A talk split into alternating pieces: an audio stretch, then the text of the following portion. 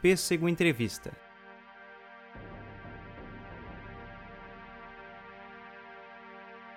E aí, atômicos e atômicas, esse é mais um Pêssego Podcasts, mais um Pêssego Entrevista. Eu sou Pedro Gonçalves e estou aqui com o João Antunes Júnior, o Antunes Sketch.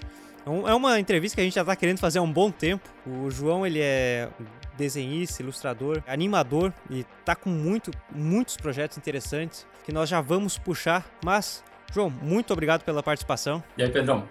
Boa noite, galera. E é um prazer, né, cara? Tamo aí. Me fala sobre esses projetos assim que já estão em andamento, que é o Cyberpunk Short Story, o, o Coloring Book, que eu vi que tu lançou é, logo agora na quarentena, né? Sim, sim. E o Spark Blade, que já ganhou alguns prêmios, a animação. Me fala um pouquinho sobre isso.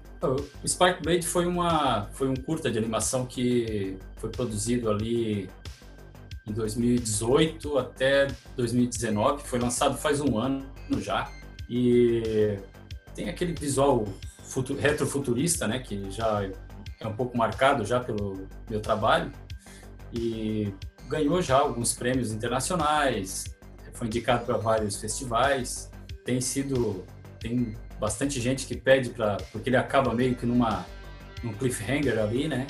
Para a gente continuar tal. Foi um projeto feito, a, no caso, a seis mãos, né? É, tem um, um artista lá da, da Hungria lá que fez a trilha sonora. Depois teve um artista de Portugal também que fez o que trabalhou na a parte de concept, e história e tudo mais. E a gente tem que se reunir para tentar continuar, mas é, não vai acontecer tão cedo. Por enquanto vai ficar naquilo ali mesmo. Hum. Mas é um projeto legal. Fora isso, tem. É, eu criei esse, esse livro de colorir, né? Com alguns, é, é um PDF, né? Sim. Foi feito agora na quarentena para animar as pessoas a, sei lá, baixar no computador, fazer o imprimir em casa e poder é, ocupar o tempo fazendo alguma coisa ali. Meus desenhos são bastante detalhados, dá para puxar bastante nessa parte aí de, da criatividade, né? Então eu resolvi fazer. Tem, teve bastante downloads, bastante gente que mandou os desenhos para publicar na internet. Foi bem legal. O pessoal que está ouvindo no, no Spotify, no Deezer, no Apple, o João ele tem um, um estilo cyberpunk, nós já vamos conversar sobre isso. E é onde ele ficou nitidamente conhecido esse estilo dele. Hoje ele trabalha, como nós vemos falando aqui, da, em animações também, ele já fez algumas. Também animou o clipe de música, que também vamos falar mais à frente. Então pode procurar, pode procurar nas redes. Para quem, para quem não sabe, nós dois moramos em Tubarão, Santa Catarina. Você nasceu em Tubarão, João? É, eu nasci em Tubarão, mas eu sou de Pedras Grandes. Pedras Grandes. Nasci aqui, lá não tinha esse hospital quando eu nasci, e uhum. até hoje não tem. Então, nasci aqui, sou tubaronense também, é um pedaço do coração de cada cidade. Mas já agora, iniciando a entrevista, a questão do cyberpunk, né? Como que, o porquê do cyberpunk e qual é essa tua relação com a tecnologia? Cara, o cyberpunk é o seguinte, é, é aquela visão de distopia, né? Futuro distópico, é, alta tecnologia, baixa qualidade de vida, que é mais ou menos o que a gente vive hoje, né? É, guardadas as devidas proporções que esse universo hard sci-fi aí é, nos mostra, né? Quando a gente vai procurar filmes, animações e tudo, tudo mais nesse, nessa temática cyberpunk é um pouco mais pesado, mas se a gente for é, analisar friamente, a gente vive um futuro muito próximo daqueles que foram é, idealizados na época ali que o cyberpunk surgiu, ali pelos anos 80, né, metade dos anos 80 até o finalzinho, é, início dos anos 90. Então, eu, é, eu não sou um cara muito otimista, então eu não tenho essa, esse perfil quando a gente fala de ficção científica futurista, quando a gente fala, por exemplo, de Star Trek, que é um futuro mais... Utópico, né? Bem utópico, na verdade é, né, a sociedade evoluiu de uma forma completamente é, positiva. É, ela evoluiu no científico e no social, né? É, em tudo, assim. Então, é, né, as pessoas trabalham pelo bem comum e é por isso, que eles conseguem viajar pelas galáxias todas ali. Mas eu já não tenho essa visão. E pelo que a gente vive, isso aí não vai se concretizar. Exatamente. Não é nem descrença na tecnologia, né? Descrença no ser humano, assim. Ser humano, é, no ser humano mesmo. Então, cara, é, eu sempre tive essa. Eu me criei com essa literatura aí, de, não só literatura, como também literatura de quadrinhos também, que eu, eu lia bastante. É, a Heavy Metal, né? Aquela revista americana lá e tal. É, depois tinha outros autores brasileiros, tipo o Watson Portela, que também desenhava muito nesse estilo. Eu acabei gostando e acabei ficou sempre comigo. E alguns anos atrás eu, eu trabalhava, trabalho ainda como é, animador e modelador 3D. E essa parte do desenho estava meio adormecida. Então eu comecei a comprar uns equipamentos, comecei a voltar a desenhar e tal. E comecei a buscar ver, é, comecei a ver o que, que as outras pessoas estavam fazendo e tentar imitá-las. Tentar... Queria mostrar minha arte, né? Queria uhum. mostrar o que eu fazia. E aí a gente tenta emular o estilo de outras pessoas. Eu dei uma fletada com pintura digital e não não estava feliz com aquilo e disse, olha, vou começar a desenhar o que eu quero agora, o que eu gosto. E se as pessoas gostarem, gostaram. Se não gostarem também, seja seja o que for. E aí comecei a desenhar mais nesse estilo de cor mais marcada. Eu, eu gosto muito de fazer uma cor brigar com a outra, né? Cores complementares e tal. E é, desenhar sempre com um traço, traço bem marcado, assim, tal. Eu, eu gosto muito do a minha maior referência é o, o Moebius, né? O, aquele quadrinista francês. Moebius é incrível, né? O Guelph Darrow, que é outro cara que tem um traço muito limpo, muito bem feito, assim e tal. O próprio Watson Portela, que hoje está aposentado, mas ele é ele é uma das minhas maiores referências aqui. E tantos outros nessa nessa pegada, assim. Então eu comecei a voltar para o meu a desenvolver aquele estilo que eu já tinha, né? Já, já tinha sido cimentado por anos. E aí foi lá, comecei a publicar desenhos, o pessoal começou a curtir, é, logo começaram a vir as primeiras encomendas, né? Capas de discos, é, é, ilustrações para blogs, sites. Geralmente mais para fora, mais lá para Europa, que o pessoal já tem mais essa. Lá tem muito artista dessa no estilo do synthwave, de música eletrônica. Tem, é, lá na Europa é bastante, né? É. Então, a fazer capas de discos e ilustrações e tudo mais para lá e depois começou a vir para cá também e tô aí, cara, criando essas dentro desse universo aí. O bom é que tu já adiantou uma das perguntas, que eu ia falar sobre sobre a ficção científica ali, o que que tu imaginava, se ia ser mais utopia ou ou cyberpunk mesmo. Mas aí depois a gente já devaneia mais sobre esse assunto. O... Certo. Então, até falando no Moebius, eu, eu fui reassistir semana passada o, o Quinto Elemento, e porque eu gosto muito desse filme e o meu irmão não tinha assistido ainda. Aí eu, não, peraí, vamos te apresentar o Quinto Elemento aqui. Botei pra ele assistir. Inveja do teu irmão. Viu o Quinto Elemento a primeira é, vez. Né? É, um sentimento muito bom. E no final do filme ele tava assim, ele tava. Ele, ele entrou na história, sabe? Ele tava vidradaço. E aí, o, eu, depois eu vi que quem também colaborou no concept, trabalhou no conceitual do filme, é o Moebius. Sim. Cara, é incrível, incrível. É, é, tem muitos filmes. O, o Alien, o Alien original, o Oitavo Passageiro, tem desenho de produção dele. O Tron. É, cara, tem muita coisa que ele colaborou, assim. Ele é o, o Segredo do Abismo, do uhum. James Cameron tem muita coisa que ele colaborou. Ele era um artista sensacional. Assim. Eu fui conhecer, eu fui conhecer o Moebius num, numa animação que agora já está num 3D envelhecido, que é O Segredo do Portal, que em, em inglês é The Moebius Portal. Já assistisse? Não. Cara, é, é, é baseado nos livros dele, assim. É até, tipo, é bem, é extremamente baseado. Tanto que aí o nome é The Moebius Portal. O segredo, segredo do, do, portal, portal veio aqui, pra... Olha, não conheço, eu conheço uma animação que é baseada no material dele, que é. Cara, não é esse nome. Mas tem um, tem os desertos ali, tem os personagens. De... Será que é a mesma, cara? É, essa, essa história é assim, tipo, o cara estuda a ideia de um outro universo, né, de um universo de outros mundos, assim, de abrir um portal para ir para outro mundo. Aí ele consegue abrir e ele vai para esse outro mundo, que é um mundo de gigantes, uns gigantes azuis, assim. E aí tem meio que uns dinossauros e tal. E, e aí o filho dele cresce sem pai, sempre lembrando que o cara entrou num portal e nunca voltou. E aí depois ele consegue, ele refaz a pesquisa do pai dele quando ele cresce. E eles moram em fazendas, mas as fazendas são mini planetinhas. Tipo, cada planetinha é uma fazenda, sabe?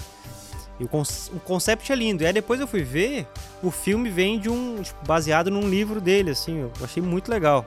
Depois eu vou te mandar a imagem. Ah, manda sim, cara. Porque eu fiquei bem. E aí eu assisti esse, esse filme quando era pequeno. O 3D pra mim na época eu achei incrível, né? E aí hoje em dia tu vai ver, é bem envelhecido já. Mas aí eu achei esse. Eu não achava em lugar nenhum pra, pra alugar, pra comprar. E aí eu fui num. Nesse tiozão que vende DVD por 5 reais, sabe? E achei, achei esse filme, fiquei feliz da vida. Ah, que legal. Mas já, já falou das inspirações, quando tu iniciou no desenho, qual que era o estilo que tu tentou reproduzir até chegar nessa questão do cyberpunk, assim? Como é que foi esse teu processo? É, eu, eu, cara, é fantasia, ficção científica, terror, são sempre é, é o meu moto, assim, é o que está sempre na minha frente, né? É, foi mais ou menos, não foi tanto pelo tema, mas mais uma questão de estilo mesmo, de, uhum. de, de pintar é, da, da, daquela pintura mais puxada como se fosse para uhum. pintura clássica, acrílico, tela, essas coisas, né? É, eu, eu tenho alguns trabalhos que ficaram interessantes Sei. ali na época, mas não eu não estava contente com aquilo. E aí uhum. é, comecei a, porque o, o, o tema do cyberpunk, além de toda a tecnologia envolvida, principal coisa dele é a contracultura, né? A luta de classes, luta das, é, a favor das minorias, e tem todo o lado social muito forte na, dentro Bastante. da cultura cyberpunk. Então, é aquela coisa de é, grandes corporações que controlam o destino de, de, da humanidade independente dos governos, né? Isso aí é uma coisa que hoje... Que às vezes mandam até nos governos, né? Sim, eu, tu trabalhas com redes sociais, tu sabe disso melhor do que ninguém. Né? Quer dizer, se o, o CEO de um Facebook hoje ou do Google resolver derrubar uma empresa, qualquer empresa que eles quiserem, eles vão lá, expõem, dão uma maneira de expor os dados de um, qualquer executivo lá e já era, porque uhum. eles têm acesso a tudo, né? Ou de qualquer governante. Sim. Isso aí é eles não fazem porque não querem, mas está ali, eles têm acesso a tudo. Então, é, o que me chama muita atenção no cyberpunk também é isso. E aí também é aquela questão de, da superação dos limites, né? Então, os meus personagens, todos eles, eles têm uma falta alguma coisa para eles, fisicamente. E, geralmente, é, se prestar atenção, ou pelo menos às vezes não passa para o desenho, mas é, é naquilo que eu estou pensando na hora que estou criando, também falta alguma coisa emocionalmente para eles. E eles compensam isso com é, tecnologia. Né? Não, alguns é, claramente falta um membro, então for, tiveram um membro amputado por algum acidente, alguma coisa do tipo. Mas outros é uma questão de é, superar os próprios limites, né? Eles é, dá para ver que eles instalaram aquilo por vontade própria. Então tem isso também. É um, é um universo bem legal, bem bem é rico, né? Bem rico para a gente criar, uhum. exatamente. O... E daí desse cenário da ilustração, como é que tu tá vendo esse esse cenário no Brasil, né? E se ele e aí para quando você quer começar a animar, você tem o seu estilo, começou a animar, mas você acha que é melhor ser mais geralzão ou ser mais nichado? Essa essa pergunta é até do Johnny, na verdade. Então, é assim, ó. Primeira pergunta ali. Como é que eu vejo o cenário de ilustração no Brasil? Eu tenho bastante, tenho vários amigos aqui, tenho muitas, é, participo de vários fóruns e grupos de ilustração e etc. Eu vejo que aqui, assim, uma boa parte dos artistas tem uma sensação de competição, né? Então, pouca gente se ajuda. Se a gente quiser, uma coisa que eu faço muito, procuro fazer, incentivar, pego, é, faço aquele é, Follow Friday, coloco artistas que eu gosto. Acho muito legal isso. É, para né, ajudar a compartilhar e tal. É, mas a gente sente, assim, tem muitas, é, tem muitos grupos que existe isso aí, essa, essa, sensação idiota de competição, de não se ajudar, entendeu? A comunidade lá fora, pelo menos a, dentro do nicho que eu, que eu frequento, vamos dizer assim, que eu ilustro, é bem mais acolhedora. Não quer dizer que aqui não aconteça. Eu tenho, nossa, eu tenho muitos amigos aqui, muita gente dentro do, do universo de ilustração, mas é muito sim de panelinha, sabe? Tem isso. Tem aquelas panelinhas que se formam e é uma pena isso aí. Eu, eu sempre tento ficar fora e sim. colaborar e tal, mas a gente nota que isso ainda precisa evoluir um pouco. Agora, quanto a, ao mercado da ilustração, é, até me questionaram, né? Eu abri para o pessoal encaminhar perguntas e eles perguntaram se está saturado ou ainda tem uma demanda grande. Não, tem demanda, cara. Tem demanda. Se, se, a, se o artista é autêntico, tem bastante demanda. Legal. Tem que procurar ser autêntico, entendeu? Eu acho assim, ó. É, a pessoa tem que escolher algo que ela gosta de fazer, um tema que ela se dê é, que ela, primeiro que ela cause uma satisfação para ela, ela tem que se satisfazer com aquilo, não pode se frustrar. Uhum.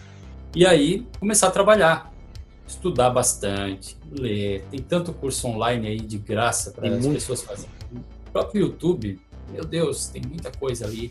Eu sou, eu sou, eu sempre dedico um pouco do meu tempo para tentar aprender mais, buscar referências e tudo mais. E o trabalho do artista é autêntico, ele vai ter mercado. O que, o que acontece muito é que às vezes as pessoas ficam copiando, procurando emular. Emular um estilo, eu não acho errado. Nem copiar eu acho errado. Quem está começando, eu acho que é legal pegar um artista que admire, que se identifique e copiar mesmo, aprender a copiar. Mas não vai pegar isso aí postar na internet dizendo que é trabalho seu, porque na hora, é, é. é na hora um outro artista vai ver e vai reconhecer. E, né, então, eu acho que tem mercado, cara. Tem bastante mercado para ilustração, tanto no Brasil como lá fora. O... Voltando a dois, a dois tópicos que a gente falou antes, que, que é a questão ali da como o cyberpunk ele trabalha a questão das classes sociais, entre outras coisas, né? O uso da tecnologia para suprir uma baixa qualidade de vida. Eu nós estávamos gravando um podcast. Eu tenho um cliente que é, que é uma empresa de saneamento e a gente está gravando podcast com eles. Uhum.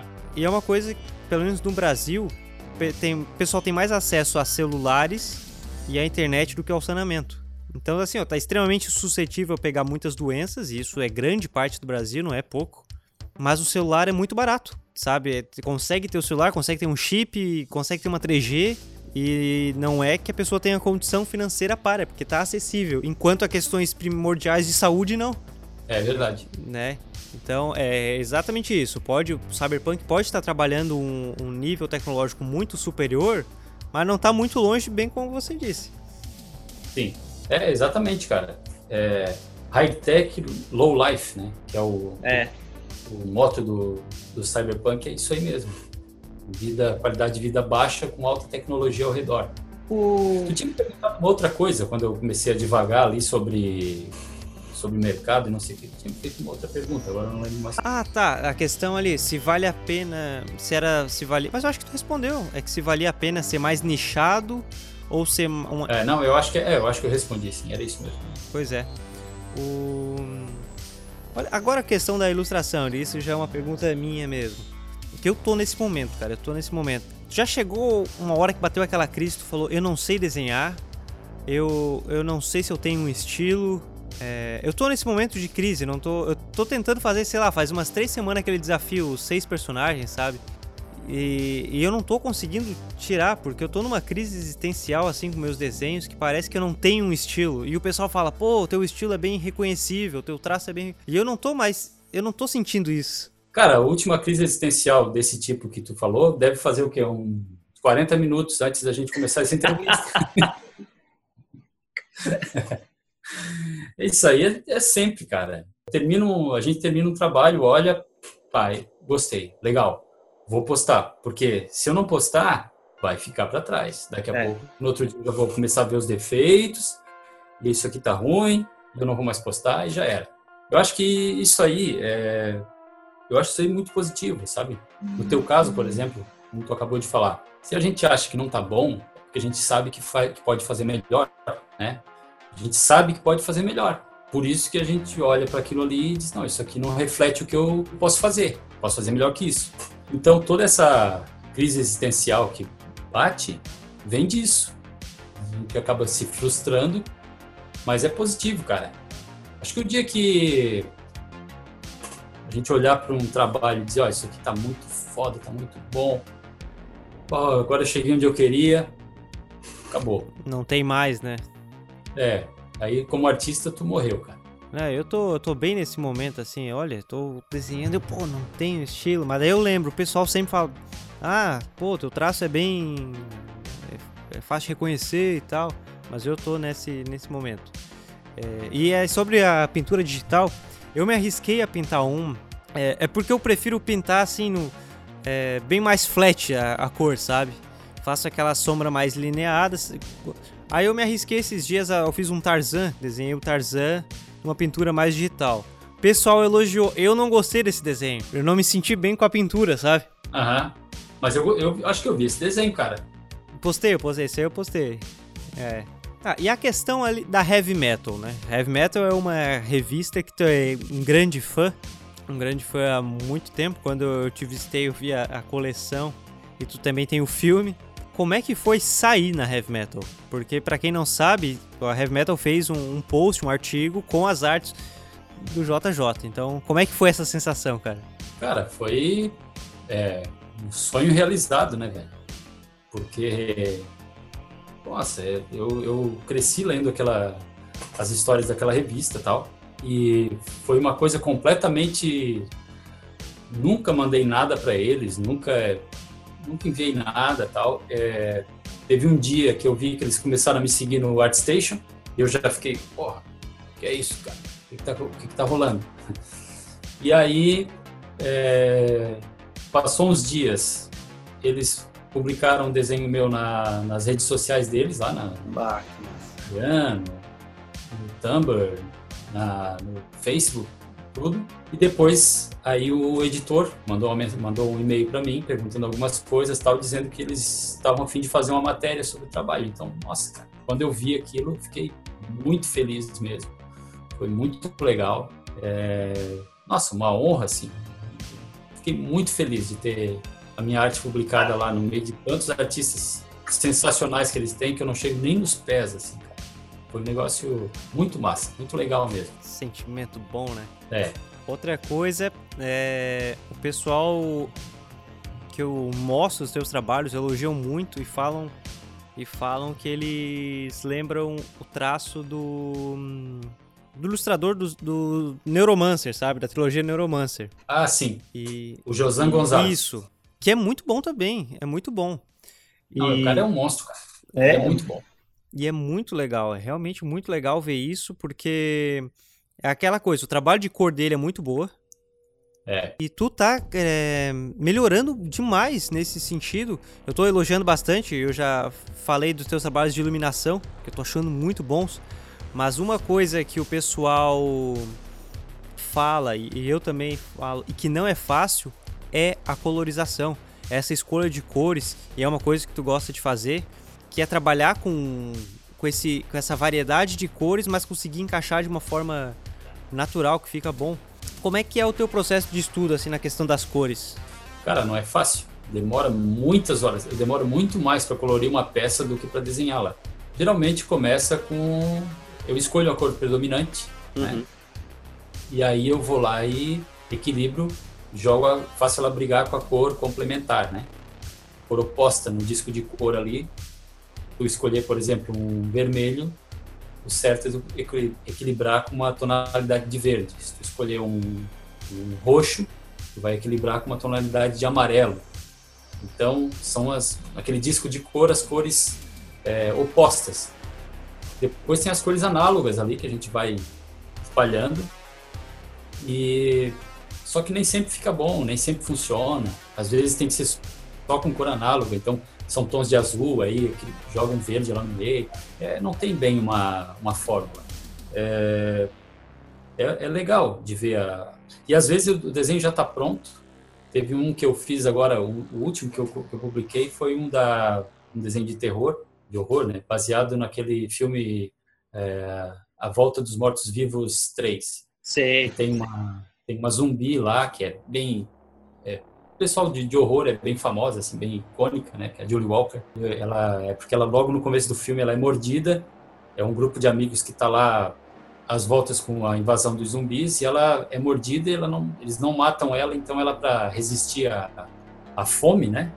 Ela ela quebra umas vidraças e começa a, a enfiar caco de vidro na pele e começa a se cortar e tal. Ela vai virando um, uma vai ficando toda machucada ali, eh, se espetando com corrente, então é, vai se transformando no decorrer do filme.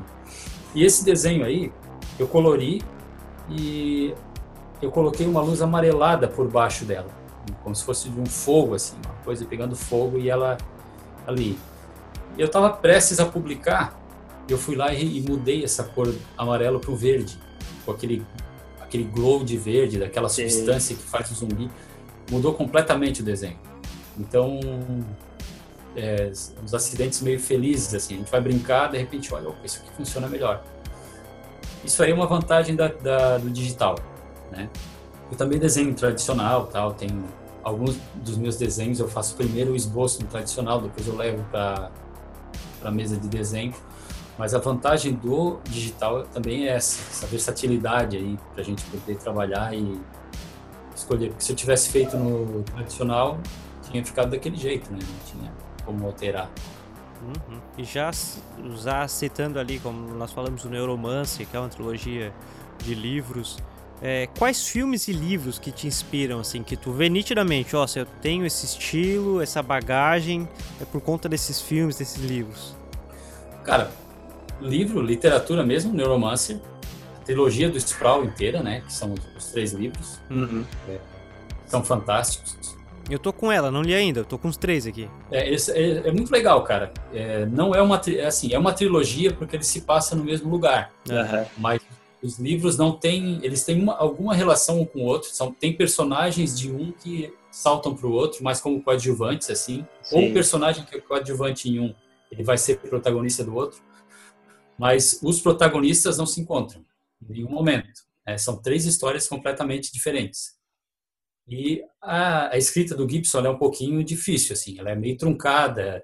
É, tem muitas vezes que eu tô lendo, o, eu estava lendo o livro, daqui a pouco chegava lá numa parte e dizia, ué, eu acho que eu pulei um capítulo, porque eu já não estou entendendo nada que está acontecendo aqui. E aí tu vai, retorna, não, começou mesmo o negócio aqui, o cara estava no ponto A e agora ele está no, no F. Depois ele vai preencher a lacuna. Mas Sim. nunca é uma, nunca é aquela aquele preenchimento mais clássico, assim, mostrando, sabe, é, é, são, ele dá dicas do que aconteceu em outras partes da história e vai por ali mesmo. Que paz. Acabei me desviando do assunto. É, tem outros livros, tem Snow Crash, do Neil Stephenson, que é muito legal também. E dessa parte que tem muito de realidade virtual e tal, que é tem uma droga lá, uma droga é, sintética lá, cibernética, né? Eles consomem dentro do ambiente de realidade virtual. E ela destrói completamente o cérebro. Então, é o nome dessa, dessa droga é Snow Crash. Porque uhum. a pessoa, quando ela consome, o avatar dela na, no mundo virtual, ele se dissolve. E aquilo ali é, vai a mente dela para o espaço também. Nossa! Então é. Né, parece, ele se dissolve como se fosse neve. Então, é, é um livro que eu recomendo bastante, assim. Fora isso, cara, assim, quadrinhos, né? Ghost in the Shell, Akira. É muito bom, nossa. São obras atemporais, assim, né? É... Tem um livro que eu li há pouco tempo. É bem, é cyberpunk porque é, é cyberpunk, turista tal.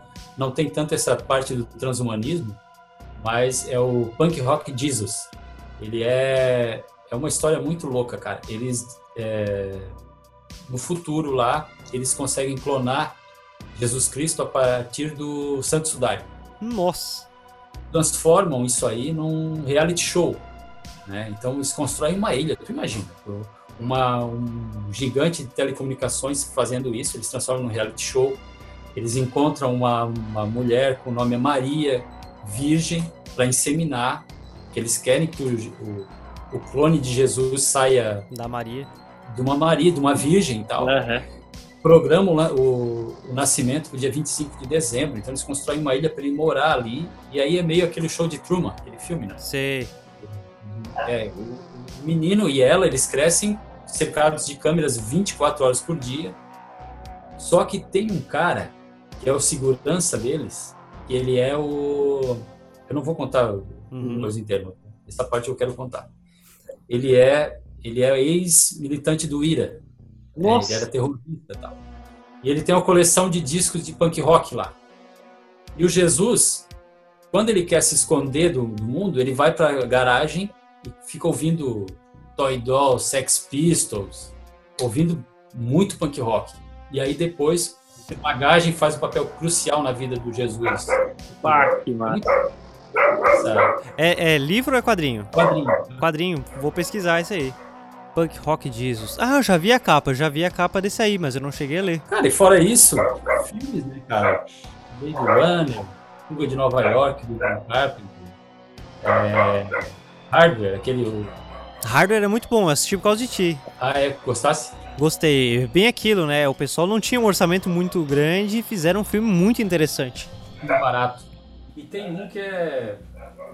que eu, eu assisti poucos dias atrás de novo, que é o Strange Days que Strange é, se passa no... Eu acho que é o mais próximo que tem da... Quando tu me perguntou sobre a, o futuro, eu acho que é aquele futuro ali do Strange Days que a gente vai... que a gente está caminhando, sabe? É assim, ó. Uhum. É, no futuro eles conseguem, como hoje, por exemplo, se quiser botar um Smart Glass e gravar tu correndo, tu andando, tu fazendo alguma coisa, tu pode gravar e depois tu pode vender essa gravação. Hoje, isso já, já acontece. No futuro eles conseguem, além disso, eles conseguem gravar as sensações da pessoa. Então eles têm um device lá que eles colocam, né? Por exemplo, eu sou um nadador. Eu coloco o device e eu vou nadar na piscina. Depois eu vendo essa sensação de nadar para uma pessoa que, por exemplo, é, é paraplégica ou tetra, tetraplégica. Ela tem a, ela está com o corpo limitado, mas ela consegue, através da, dessa gravação, é, experimentar as sensações. Então, era um mercado gigantesco. Só que nesse filme, o que acontece? Existe, não sei se tu está familiarizado, porque isso aí era uma coisa mais da época do VHS, que não é do teu tempo, dos vídeos de Snuff. Que é, não. Snuff era o seguinte, cara, isso nem é do meu tempo, para ser bem franco, isso aí é bem mais antigo. Mas eles vendiam no mercado negro filmes de assassinatos reais. Nossa! É, na época de ouro aí do vídeo e tal, as pessoas tinham acesso, algumas pessoas no submundo e tal, é, de pessoas que assassinavam, as, é, assassinavam na frente das câmeras, filmavam e vendiam para esses perturbados aí assistirem. Uhum. Né? Hoje até no YouTube tem muito vídeo de assassinato, mas aquela época era uma coisa bem underground, assim, então é, acontecia. E nesse filme começa a acontecer isso os assassinos começam a filmar enquanto estão assaltando, enquanto estão assassinando pessoas, friamente até, e vender uhum. essas sensações para os desajustados aí. E aí Sei. a história segue o rumo de um policial aí que está envolto nessa investigação do tipo. É bem, bem para onde eu acho que a gente vai, cara. O Stranger Days. O pessoal está cada vez mais presente. É, bastante. É um futuro bem plausível até pela miséria humana que tem tudo a ver com isso. É, infelizmente a gente caminha para um, uma realidade assim, né? São, são críticas que a ficção científica, na verdade, ela faz há muito tempo. Há muito tempo. Hoje, hoje, né, esse, esse podcast está sendo gravado dia 27 de, de abril 2020. Hoje saiu o um episódio sobre George Orwell e, e, e nós vamos, e fiz, gravamos um especial também sobre o H.G. Wells. E os dois, né, naquele pô, século. O George Orwell é, após, né, já no século XX, o H.G. Wells mais antigo, mas todos, muito da ficção científica, na verdade, era para criticar a realidade social europeia. Os caras viam toda... ali que eles criaram, né? É, sim, exatamente. Eu tô, eu tô maratonando assim uma leitura do Philip K. Dick, né, falar do Blade Runner. O livro do Blade Runner, mesmo sendo bem diferente, assim, o filme e o livro são bem distintos. Eu acho que eles conseguem brincar, eh, eles pegam a ideia e conseguem divergir de, de formas distintas, mas eu, os dois são muito válidos. Eu acho o livro também muito bom. E, e o Philip K. Dick é uma coisa que eu Primeiro que, é, eu brinco sempre que é assim, ó. Tu não sabe até onde era a criatividade dele, aonde era a alucinação. Exatamente. O cara, né? É. O cara ele realmente acreditava em um monte de coisa. É verdade. E eu, eu li O Tempo Desconjuntado, publiquei também em podcast. Que, que eu achei a sacada dele genial. Que ele tava com uma, com uma ideia assim, interestelar, uma coisa muito louca. E isso aí nos anos 50 ali. E o pessoal não queria mais comprar a ficção científica, tava muito na onda americana daquelas novelinhas. Aquele livro que hoje tu encontra na, na rodoviária, ah, sabe? Sim. Mas era aquilo que tava vendendo. Então o cara ele conseguiu criar uma ficção científica que assim, ó, na primeira metade do livro é uma novela sobre a vida de um cara da, na vida americana, sabe? Sim. E aí depois, no final, é justamente o que ele queria, que ele queria mostrar de ficção científica, que daí já é todo aquele conceitual muito bem detalhado que ele, que ele narrava. E ele fez isso numa transição muito orgânica, sabe? Mas ele falou, quando lançou o livro, que ele teve que fazer aquilo para conseguir vender. E aí depois nós vemos Blade Runner, eu tô lendo agora Espere Agora pelo, pelo ano passado. E são. E aí ver o quanto da ficção os caras conseguiam trazer toda essa realidade, trazer uma crítica e ao mesmo tempo criar todo, imaginar de uma forma que hoje alguns têm uma dificuldade, mas imaginar a sociedade já na realidade tecnológica, né? Não, os caras, olha só, evoluíram ao nível de Marte, tá sendo tá tendo um plantio, mas não conseguiu resolver os problemas os problemas daqui. Sim. E aí é bem aquilo, já estão vendendo, sabe, tipo, vendendo parte da lua. Sabe? Ah, olha só, Schwarzenegger comprou parte e Sabe? É, é essas coisas aleatórias. É. E eu tô. Aí eu tô maratonando o Kid, que depois eu quero ler o Asimov. Mas eu acho incrível o conceitual desse pessoal, assim. Todo o trabalho. Legal. Asimov tem um livro, cara, que eu acho muito. Ele foi muito visionário também. O Kid era. É o que tu falou, né? Ele era ele era o gênio e louco ao mesmo tempo, né? Tem entrevistas dele nos anos 70 falando que a gente vive numa simulação de computador. É. Já tava com essa ideia da Matrix na cabeça. Então, a questão, a questão ali do do homem do tempo desconjuntado, ele foi um dos primeiros livros a trazer a ideia do solipsismo. Até teve cenas do livro que Show Truman adaptou, tipo, é, é muito semelhante a cena, que é aquela ideia de, pô, a minha realidade, só a minha realidade existe, tu é ator, a Cintia é atriz, é tudo uma ficção para minha vida. E, e foi um dos primeiros livros a usar essa teoria, então na época que lançou foi uma loucurada, né? E outra é. coisa que eu, que eu falo que tu não sabe o que, que era alucinação e ou, ou a criatividade é que ele tem uma narrativa que eu, eu gosto, pô, consumo ficção científica há tanto tempo e foi um dos livros que eu mais senti isso, é que ele narra de uma forma muito ele usa bons detalhes, só que não é, parece que não é uma terceira pessoa narrando de fato como narrador. Parece que é assim, ó, João, como é que foi o teu trabalho hoje? Aí falou: "Ah, Pedro, cheguei lá, falei com a fulana, ciclana, sim, sim, mas tu sabe, né? Ela tava daquele jeito. Parece que ele vivia aquilo. Daí tu fica pensando, pô, qual é o limite aqui da criatividade desse cara? Tem muito, é, exato, é no, nos detalhes, pequenos detalhes, naquelas coisas que é tão difícil de pensar daquele, né, de, de pensar naquilo. E ele coloca nos livros. O Asimov, cara, tem um livro do, dele que eu gosto muito que é Os Robôs do Amanhecer. Conheço. Ele conta a história de um. Já leu? Ainda não.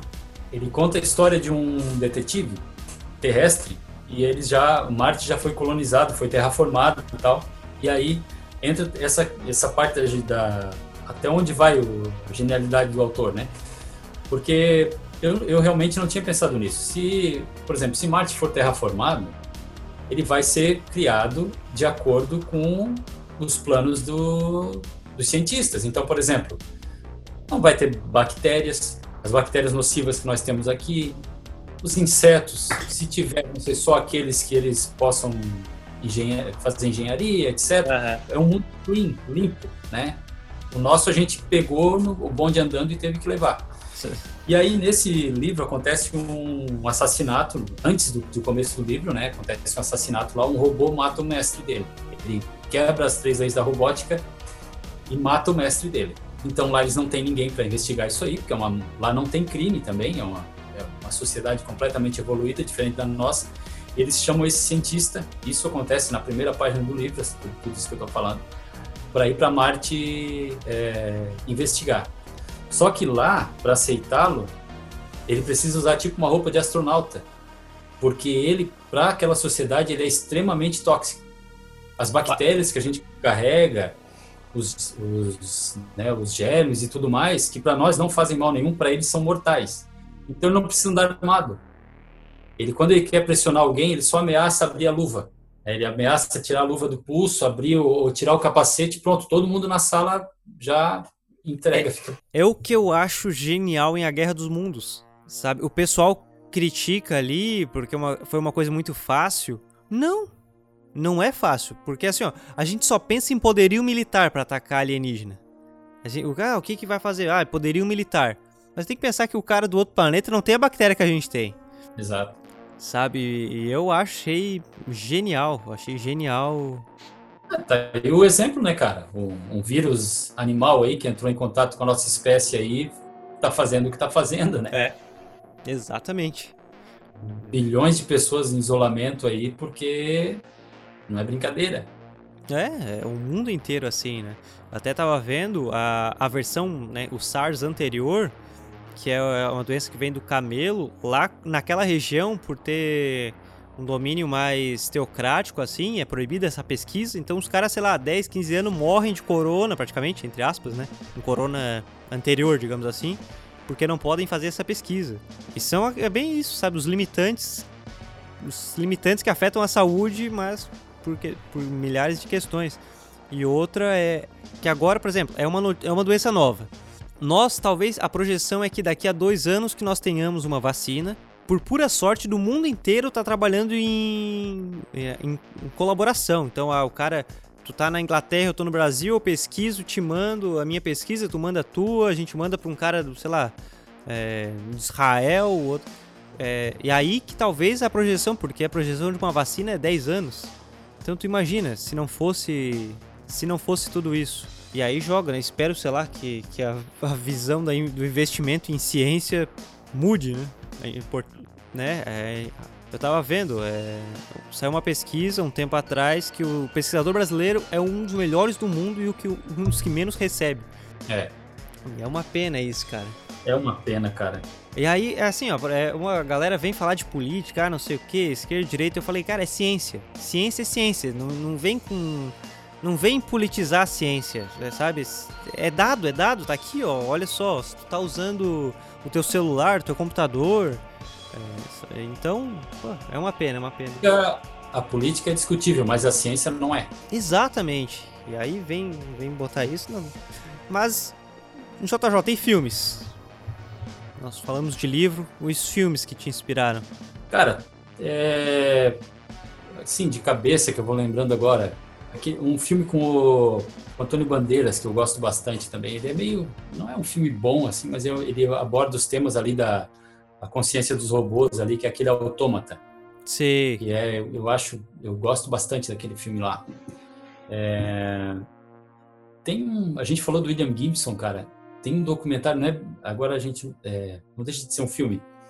Tem um documentário dele dos anos 90, que o nome é No Maps for These Territories. Né? Então ele. É ele dentro de um carro, dando entrevista, falando sobre o processo de criação dele, sobre a infância, sobre o que ele leu, o que ele pensa e como culminou isso na, nos livros que ele escreveu é, funciona meio que um, um, radar ali do que estava acontecendo no, na sociedade ali no, começo dos anos 90. Tem entrevista com o Bill Gates, tem entrevista com o Bono Fox, e tem no YouTube, cara. Tem esse, esse documentário tem no YouTube completo. É, eu não sei se tem legendado em português, mas em espanhol eu tenho certeza que tem. Então é, foi algo que eu lembrei agora aqui de, de quando a gente falou em filme de, de falar, falando do William Gibson. Tocasse no, em dois pontos, em dois pontos que eu, que eu lembrei que eu ia falar uma coisa.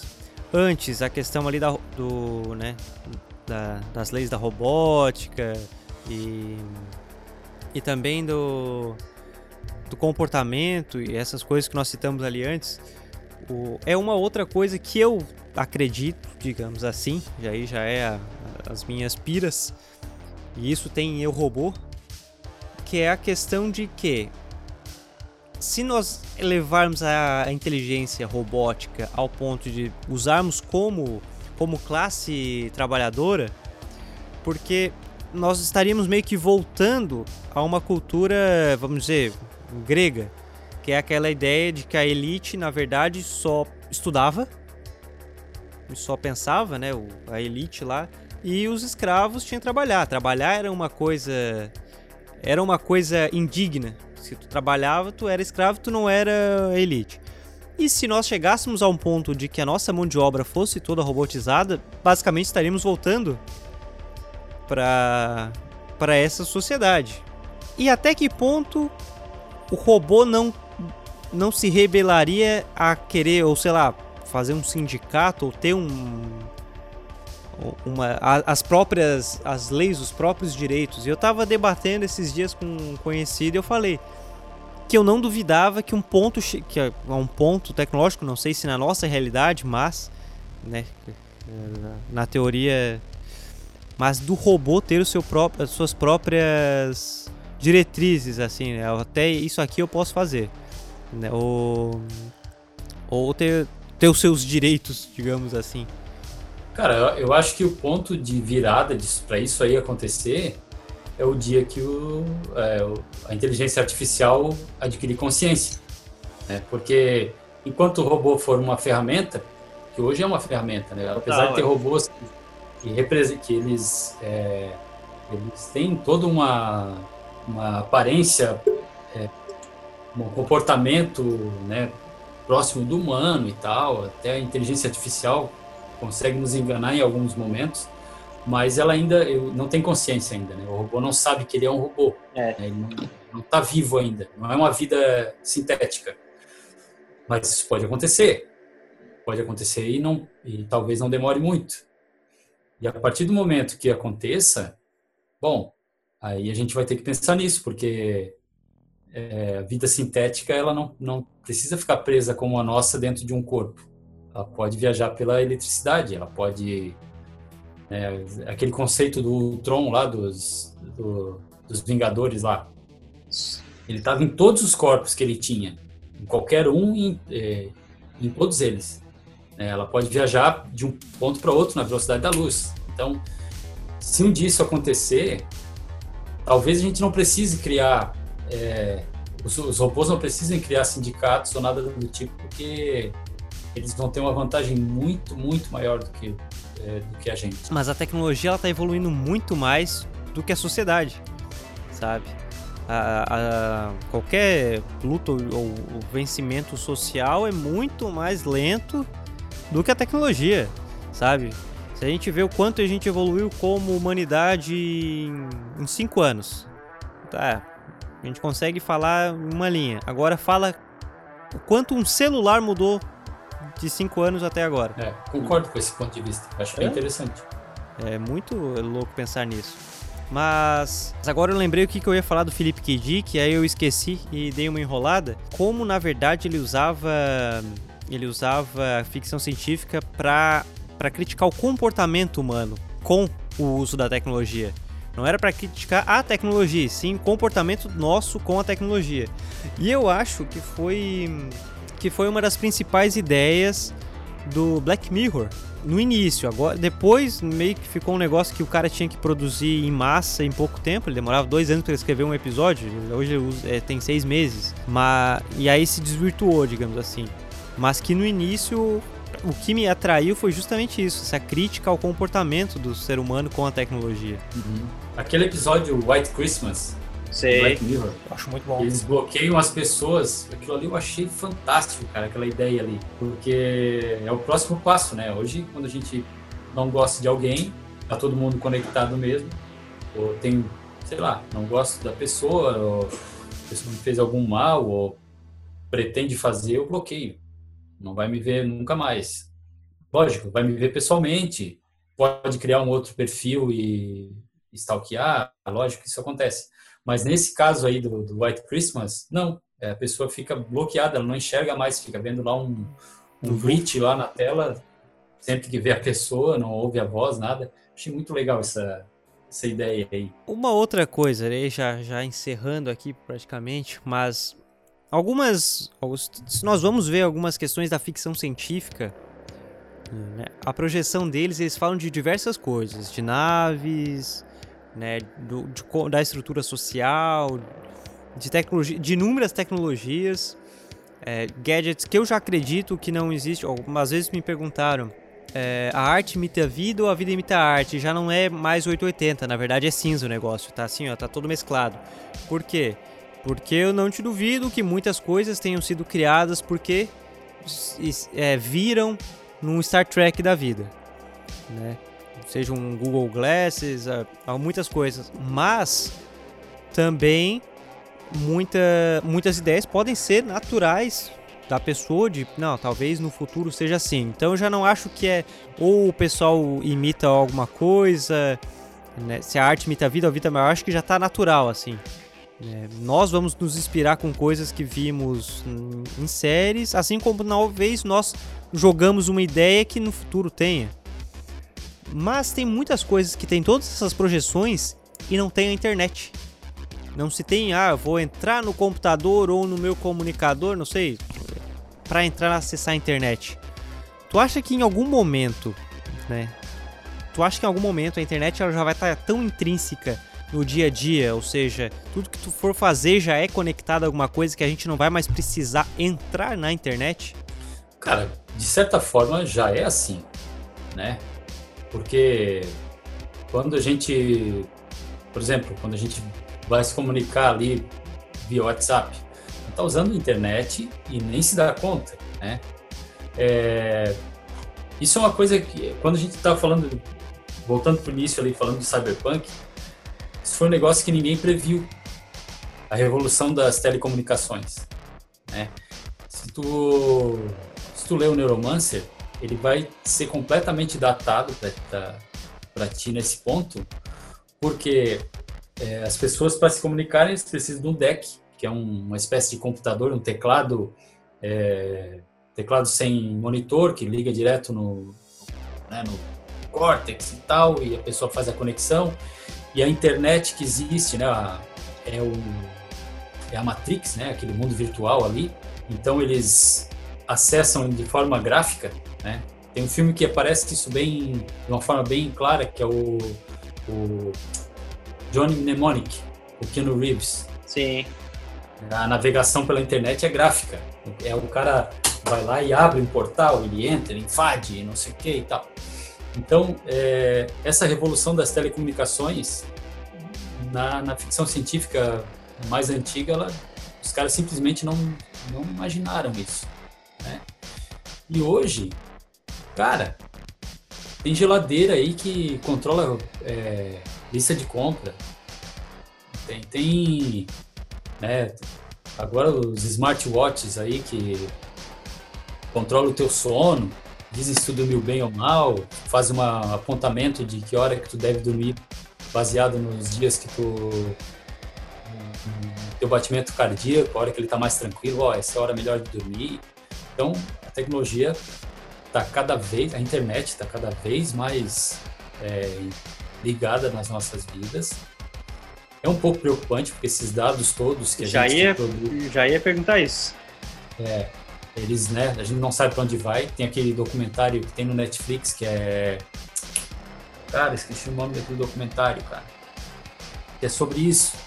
Até tem a ver com as eleições aí dos Estados Unidos e tal. É quando a gente está Privacidade, na... alguma coisa. Privacidade né? hackeada. Isso, exatamente. Privacidade hackeada. Ali eles falam o seguinte, claramente. Quando a gente, por exemplo, a gente costuma dizer, né? Ah, peguei, pô, falei tal coisa aqui, aí peguei o meu, fui lá pegar o meu celular e apareceu o anúncio. Não é isso. Eles falam o seguinte, que quando porque tem algumas vezes que tu nem falou, só pensou naquilo, começa a ter vontade, eu acho que eu tenho que comprar um colchão novo, cara. Vou comprar um colchão novo. Daqui a pouco começa a aparecer propaganda de colchão para ti. É porque o, os dados ali, a, tu já produziu tanta informação que o algoritmo já está prevendo o que tu quer. Ele já sabe que tu, dormiu, tu anda dormindo mal, tu está acordando cedo demais, ou que tu está indo dormir muito tarde, ou que tu está tomando, procurando analgésico, etc. E baseado em milhões de pessoas que já aconteceu parecido, ele começa, não, esse cara precisa de um colchão novo. Ele vai começar a procurar colchão. Começa a mostrar. Então, a internet já está aí, cara. É dessa forma aí que a gente nem percebe, não tem mais como sair. Só se tiver o, o Snake Plissken lá, aquele personagem do, dos filmes do John Carpenter lá, Fuga de Nova York, Fuga de Los Angeles, que no final de um dos filmes ele aperta um botão e zera o mundo inteiro dá um pulso eletromagnético na atmosfera lá e, e acaba com tudo. Eu acho que... Eu penso assim que o que vai acabar é essa ideia de a gente entrar em alguma coisa para, por exemplo, sei lá, eu, eu sou um, eu, é, eu sou um crítico de rede social e a pessoa fala, pô, mas tu trabalha com isso. Mas é justamente por isso. É, eu sou um crítico de rede social porque o cara trabalhando com isso vê o, o quão isso é, é, é tenso, é, é prejudicial ao mesmo tempo que, claro, ajuda a divulgar o trabalho, tem, né, nos permite ter contato com pessoas que a gente nunca, nunca achou que teria, é maravilhoso isso, mas a dependência e, e tudo que causa é, é, é, devastador. E não é querer ser, ser hipócrita, não, ao contrário, o cara fala com propriedade justamente porque trabalha com isso. É, então eu penso que assim, é, talvez no futuro é isso que acabe, essa necessidade de uma rede social, de um local, de eu ter que abrir aqui o meu computador para acessar alguma coisa, o meu celular, porque já vai estar tá muito natural a, a, informação, sabe? A informação já vai chegar sem tu ter que abrir um dispositivo. Não sei se. Não, não sei, sei como. Eu, eu concordo com, esse, com essa visão também. Porque eu acho que ainda vai ter um colapso nessa questão de rede social. Pode demorar 50, 100 anos, mas vai ter vai ter um problema. É, é, quando começou a internet, tinha esse negócio de entrar mesmo. Tinha que pegar o modem, fazer a discagem lá, né? é. né? Barulhinho e tal, e entrava, não entrava. Aquelas páginas que carregavam, era uma página de Word com umas coisinhas piscando ali, que era a internet.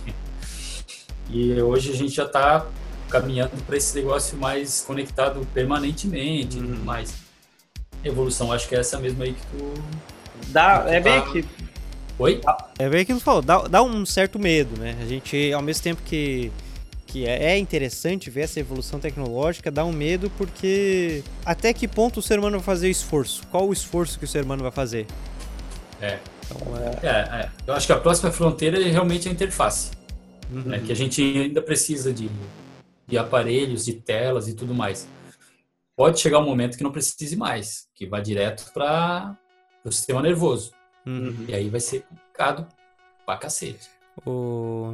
Eu gravei um podcast especial, para mim foi assim, o melhor dessa temporada do Usina, sobre A Máquina do Tempo, do H.G. Wells. Foi o primeiro livro a, a, não trabalhar viagem no tempo, é trabalhar um dispositivo. Foi o primeiro livro que pensou num dispositivo que viaja no tempo. E aí ele é bem hipérbolico, né? Assim, ele tem uma, uma, um exagero na questão, porque o cara vai pro ano 800 e poucos mil. Isso aí eu acho que nem, nem, não vai ter nem terra nesse, nesse ano. Mas a crítica do cara é muito interessante porque o povinho, os Eloys, né, o povinho pequenininho, é basicamente o ser humano. Ele não fala mais, ele não fala mais, ele é pequenininho, cabeçudinho, é, ele, é muito, ele é muito sensível e frágil, que, que naquele universo meio pós-apocalíptico, assim, que tá tudo meio deserto, foi o ápice da, da raça humana a usar em extrema tecnologia.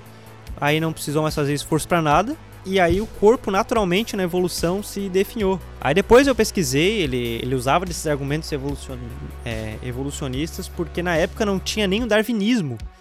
ele era aluno do, do colega do Darwin. Então, tipo, era a pesquisa na evolução recém estava sendo feita, ele já estava recebendo essas informações e já pensando, pô, real, pô, Tava lá na frente. Aham. Uhum. E tá cada vez mais nítido, né? Nós estamos estamos mais sedentários justamente pelo uso. Sim. Da tecnologia, né? Não precisa mais sair para nada, não precisa mais sair para encontrar ninguém. Hoje é até uma necessidade não sair, né? É, hoje Mas... temos que ficar. É, mas, é, se tu não quiser sair, não sai mesmo. Claro, se a tua atividade de trabalho permitir. Lógico, uhum. tem muita gente que precisa sair, normal, precisa sair nessa época perigosa que a gente está vivendo, a gente tem que respeitar essas pessoas e dar todo o apoio a elas. Com certeza. Inclusive, não saindo, né? Quem não precisa sair, não, não deve não. sair, né? né? Para não prejudicar quem precisa. Então, mas é realmente voltando ao que a gente falou, tá todo mundo ficando mais preguiçoso porque tá ficando muito mais fácil. JJ, então pra gente finalizar, é, quais são os teus projetos futuros? O que, que tu tá elaborando para lançar no, ainda talvez este ano, ano que vem? Como é que tá isso aí? Cara, é, tem, eu tô com alguns trabalhos aí que infelizmente não posso divulgar. Tem um, é, que estão para sair, são para são encomendas tal, né? Que ainda não tenho permissão para falar. É, de projetos pessoais, eu estou fazendo uma história em quadrinhos. Essa se passa no Brasil. É, a gente ainda não é com uma jornalista lá do, do Rio Grande do Norte, a Thaisa Nunes. Ela escreve, ela escreve contos distópicos e tudo mais. O trabalho dela é bem legal. O nome do blog dela é Contos do Escorpião. Pô, eu legal. acho que é, ela vai me matar, mas eu não lembro do. Acabei fugindo. Uma, é, Runas do Escorpião. Runas do Escorpião, tá? Deixa eu anotar aqui. Depois, não, mas depois eu coloco o link aí, passo o link pra ti. A Thaisa escreve, ela tem uma, ela tem uma visão assim bem legal de futuro, misturado com brasilidade, com nordeste, né? Ela conhece bem lá aquela região do sertão e tal, ela é jornalista. E aí, num desses contos dela, eu acabei, eu li, adorei. Cara, vou fazer uma coisa dessa, bem brasileira tal. Ela tem uma personagem lá que é a Celina, que ela é como se fosse uma cangaceira que teve um, os membros amputados num, num incidente lá no, no, começo da vida dela. E ela vira tipo uma justiceira, assim, é, cangaceira justiceira tal vive naquele um futuro meio pós-apocalíptico ali no sertão, meio Mad Max, uhum. mas as cidades existem, né? grandes corporações e tudo mais. Então, é, eu peguei o livro, uh, o conto dela, que conta a história de como essa Celina é, perdeu os braços e virou quem ela é. Estou adaptando para quadrinhos. Né? A gente tá, a gente reescreveu lá algumas coisas, o roteiro, tal. Vai virar um quadrinho de oito páginas, uhum. das quais eu fui quatro. E agora Estou sem tempo de finalizar, mas pretendo finalizar nos próximos meses. E depois disso, é, vou fazer uma animação. Vou, isso vai virar uma animação, pretendo. Que massa! Vai ser legal, vai ser, vai ser. Tô com vontade de fazer, assim, algo que eu tô com vontade. E outro projeto que eu terminei e infelizmente ninguém vai ver é o aquele meu clipe é, Digisex Dreams. Sim. Foi bastante premiado e tal, né? Conta a história de um, de um cara lá no futuro que ele abusa de uma de uma androide e ela acaba se virando contra ele e tudo mais e acaba no cliffhanger. Esse clipe tem, o, tem a continuação, já foi feita. Ele acaba e diz, ó, oh, vai, ser, vai continuar. E foi produzido. Ele está pronto desde agosto. Nossa! Mas infelizmente o artista resolveu, é, é o New Slave lá da, da banda, né? ele resolveu mudar um pouco da carreira dele, né, do, do, estilo, da, do rumo, e engavetou o clipe. Então, infelizmente, tem a sequência, tá pronto, ficou bem legal, conta a história, ela, ela vai se vingar de quem construiu, quem transformou ela na Android, mas a gente não vai ver. É, fazer um hashtag, hashtag release. É, quem sabe, quem sabe um dia ele resolva lançar e tal, mas é, a princípio era para ter saído já em setembro e até hoje ele já falou, ó, João, a gente vai segurar por hora. Que massa, que legal. Fala isso, continuar desenhando, aprendendo aí. Oh, essa questão, é, eu disse que ia encerrar, mas é que bateu a dúvida agora. O, desse, é do apoio, assim, como é que tu sente o apoio para os artistas aqui regional ou nacional e o apoio internacional? Apoio em que sentido?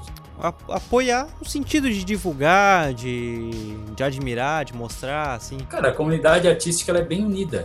Apesar daquilo que eu falei logo no início ali, que aqui no Brasil ainda existe um pouquinho dessa competição, vamos dizer assim, uma coisa de um conceito idiota.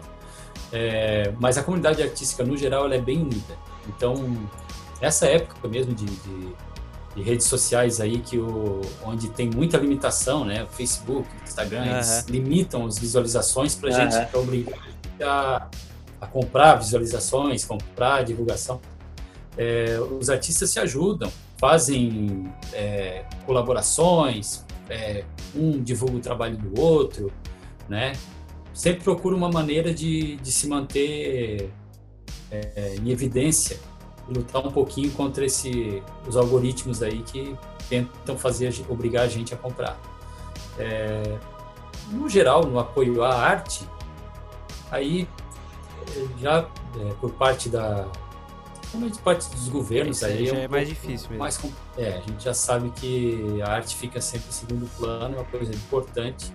Essa época aí de pandemia que está todo mundo meio em casa, se ninguém tivesse série para assistir, quadrinhos para ler ou, né, ou, tantas ou música para ouvir, tava todo mundo maluco aí batendo a cabeça na parede. Então a gente vê como é importante a arte, né? É, falta apoio, falta. Mas também tem tem horas que não dá para julgar tanto, porque a gente precisa de. tem coisas importantes a, a vida, né? Que ameaçam a vida das pessoas e tal. É, o mais era apoio bem nisso, né? Dos, dos colegas, assim. Enfim, vou finalizar, porque deu um bom tempo de conversa. Né? Legal. Ah, Passou que a gente nem viu. É, eu costumava fazer entrevista de 30 minutos, isso aí já, já foi longe. João, brigadão, brigadão mesmo todos os materiais que, que o João falou na entrevista, seja as animações, ou os materiais gráficos, eu vou botar aqui embaixo na descrição do vídeo. Para quem está ouvindo, é, para quem está ouvindo o podcast, seja no Spotify, mas também está na descrição aqui. Mas quem quiser ver em vídeo, tá lá no YouTube. João, brigadão. Foi, pô, gente, precisava ter feito essa entrevista. Bastante coisa para conversar. Ainda tem mais coisa para conversar, né? Sempre tem. Cara, agradeço. Agradeço o espaço, agradeço por ter me chamado, agradeço a simpatia aí. É sempre um prazer conversar contigo, cara. E tamo aí, bicho. A hora que quiser conversar mais ou tiver alguma coisa para compartilhar aí, a gente está tá à disposição. Fechou. Muito obrigado a você que ouviu, você que assistiu no seu player predileto. Não perca os próximos episódios. Essa foi a entrevista com o João Antunes Júnior, o Antunes Sketch no Instagram. Na verdade, já aproveitando, JJ, fala tuas redes sociais para o pessoal conferir. É, as minhas redes sociais são todas o mesmo nome, é Antunes Sketch, é Antunes Sketch, né? É, é um trocadilho com, com sketch um desenho. É, depois a gente bota aí. Uhum. É, no Instagram, no Facebook, eu tenho um canal do YouTube, mas não, não movimento. Acho que tem, sei lá, tem uns mil inscritos lá e meus vídeos. É, então só minhas animações lá, tem o Vimeo, mas é tudo no Sketch. É bem fácil de achar. Perfeito, então. Novamente, muito obrigado a você que ouviu no seu player predileto ou que viu aqui no YouTube. Essa foi a entrevista com o João Antunes Júnior. Eu sou o Pedro Gonçalves e até o próximo Pêssego Entrevista. E João, infelizmente não estamos presencial, não estamos lá no estúdio, mas Ó, quando puder, eu vou entregar essa lembrancinha que os convidados do podcast do podcast aqui do Pêssego ganham. Não, não, cobrar. Não, é, pode cobrar, tá lá guardado. Na oportunidade eu vou entregar. Um forte abraço, um beijo e até mais a todos que ouviram.